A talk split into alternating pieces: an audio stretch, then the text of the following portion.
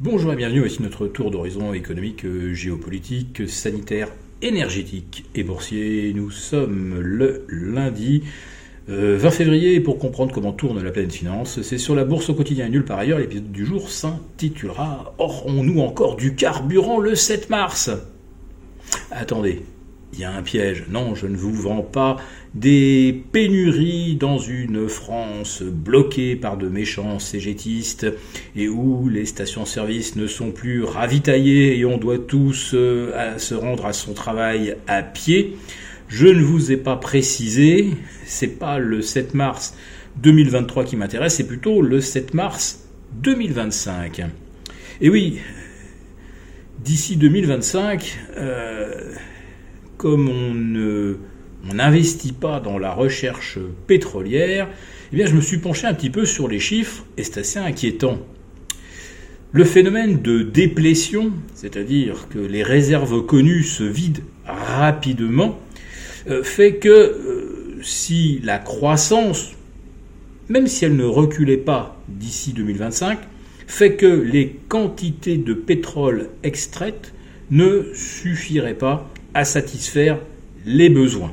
les besoins de l'industrie, mais également les euh, besoins euh, de tous les engins agricoles euh, qui fonctionnent, comme vous le savez, au fioul et qui, ne sont pas prêts de fonctionner à l'électricité.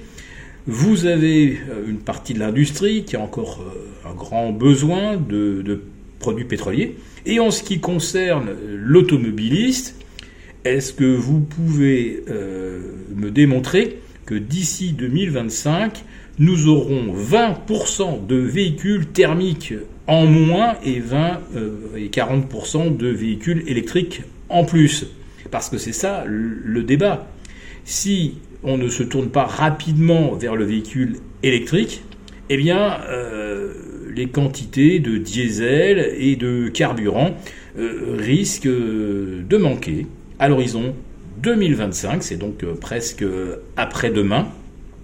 Alors ça ne manquera pas vraiment, c'est juste que les prix augmenteront, donc euh, beaucoup cesseront d'en consommer, on roulera moins, mais en tout cas les carburants seront probablement plus chers.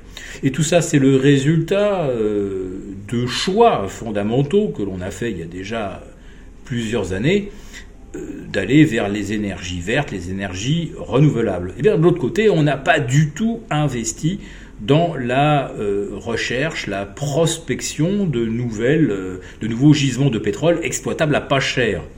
Ah, parce que du pétrole, euh, il y en a des quantités considérables. Hein. le problème, c'est que c'est du pétrole offshore profond et qui ne sera pas rentable à moins que le cours du baril ne remonte au-delà des 100 ou des 120. Et encore, il faudra du temps avant que ces plateformes offshore profonds soient construites et permettre d'extraire. Ça veut dire que là, euh, c'est pas avant 2030.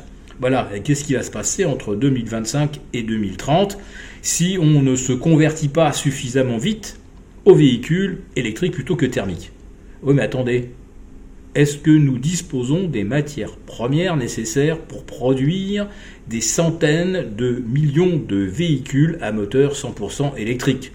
Cobalt, nickel, euh, graphite, Cuivre Assurément non. C'est la même chose que pour le pétrole, et c'est même encore pire.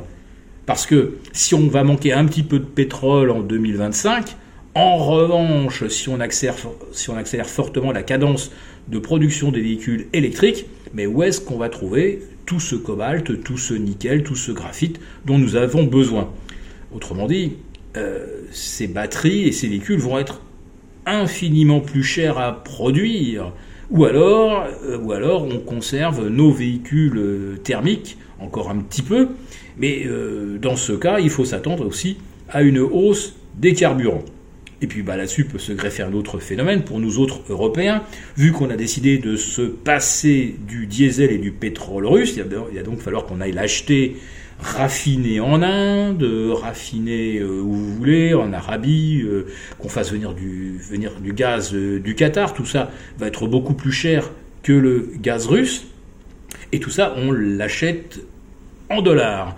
Et donc, on est très très dépendant de la parité euro-dollar. Si notre euro recommence à chuter parce que notre zone économique n'est plus concurrentielle, qu'on creuse les déficits budgétaires à peu près partout, qu'on fait des plans de relance en imprimant de l'argent qui sort de nulle part, eh bien l'Europe va se retrouver avec une, une devise très affaiblie, ce qui va encore renchérir nos importations de matières premières et de pétrole, etc.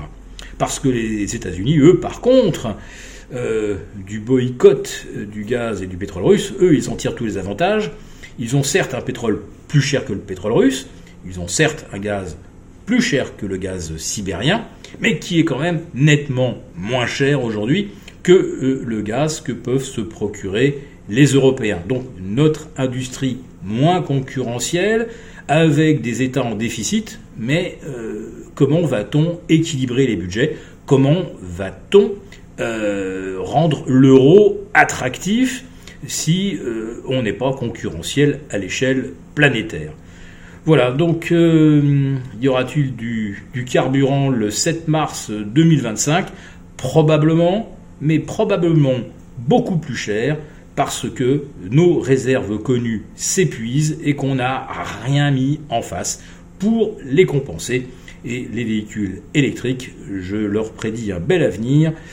Euh, avec une augmentation de 25, 30 ou même 40% euh, d'ici 2 euh, ou 3 ans.